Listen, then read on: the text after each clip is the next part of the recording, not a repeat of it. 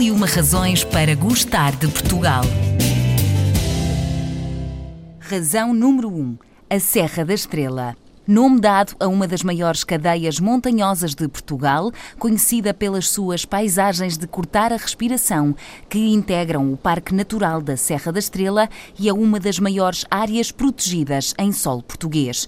Luís Antero, detentor de um dos maiores arquivos sonoros da Serra da Estrela, vai mostrar-nos os sons que ilustram as paisagens de uma das mais belas zonas do país.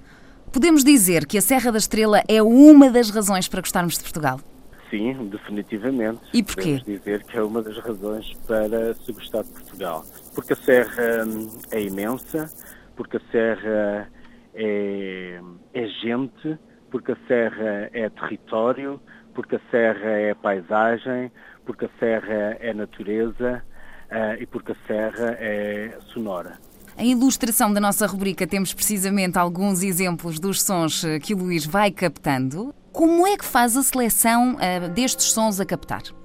Uh, bom, não existe um, um, método rigoroso.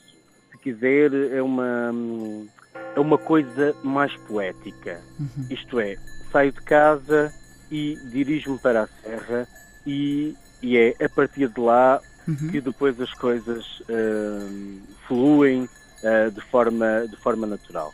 É muito simples chegarmos, eu chegar à serra, ligar o gravador, o microfone e, e depois a natureza faz todo o trabalho por mim. Eu não faço mais do que gravar aquilo que já lá existe. Qual é o principal objetivo deste projeto? Um, ele é, acima de tudo, um projeto artístico. E depois existe aqui, da minha parte, uma espécie de sentido de pertença a este lugar. E se calhar é essa a maior razão para, para eu ter enverdado por este tipo de trabalho, gravando, registando, uh, tratando este, este património uhum. e fazer com que uh, ele também fique preservado a partir desta prática de gravação. É, é, um, é um, projeto de, é um projeto público, portanto é um projeto uhum. uh, pessoal, mas que está ao, ao, alcance de, de, todos. Portanto, no fundo também é um projeto de partilha.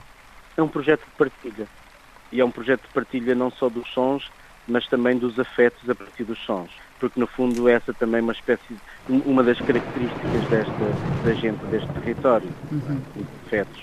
A gente local, a agricultura e o som dos utensílios utilizados no campo, os chocalhos e campainhas utilizados pelo gado, as caravelas e outros objetos sonoros dos campos de cultivo, o fabrico artesanal de enchidos e de queijo, as paisagens sonoras peculiares dos moinhos de água, tudo isto faz parte de um legado cultural, natural, ambiental e etnográfico únicos que Luís acredita ser importante registar, preservar, promover e divulgar.